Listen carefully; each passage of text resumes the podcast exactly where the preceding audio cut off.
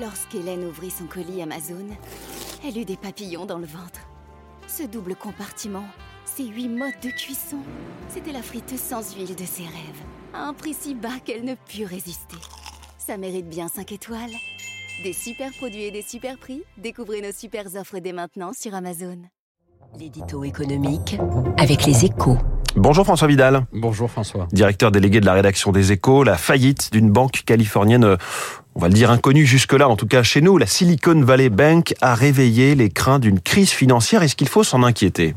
Mais L'alerte est sérieuse. Hein. En quatre mois, c'est le deuxième départ de feu, signe des fragilités persistantes de la planète finance. Souvenez-vous François, hein, mi-novembre, il y avait eu l'effondrement du château de cartes FTX, dont l'onde de choc secoue toujours le monde des cryptos.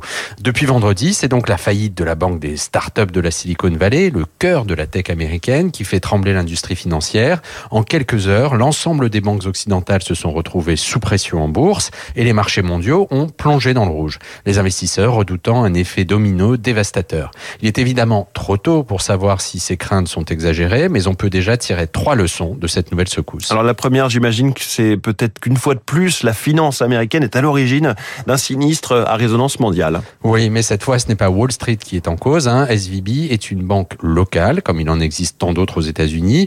Et si elle est en défaut aujourd'hui, c'est que 16 ans après l'explosion de la bulle des subprimes, les autorités américaines ne contrôlent toujours pas suffisamment ces acteurs si importants pour le financement de l'économie US.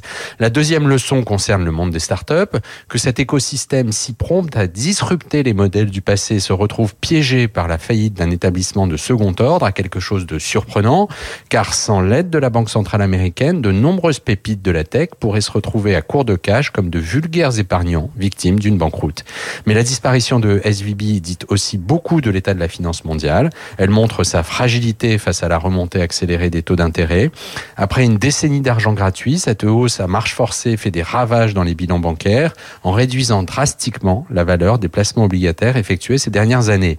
Virtuel quand tout va bien, cet appauvrissement se matérialise lors de la vente de ses actifs. C'est ce qui a précipité la chute de SVB et qui justifie que toute la planète finance est aujourd'hui les yeux tournés vers Washington. On attend une, on attend une prise de parole de Joe Biden à ce sujet pour parler de la résilience du système financier américain. Les raisons d'un séisme financier, c'est la une des échos ce matin. Merci François Vidal. Il est 7h14, la star de l'écho dans quelques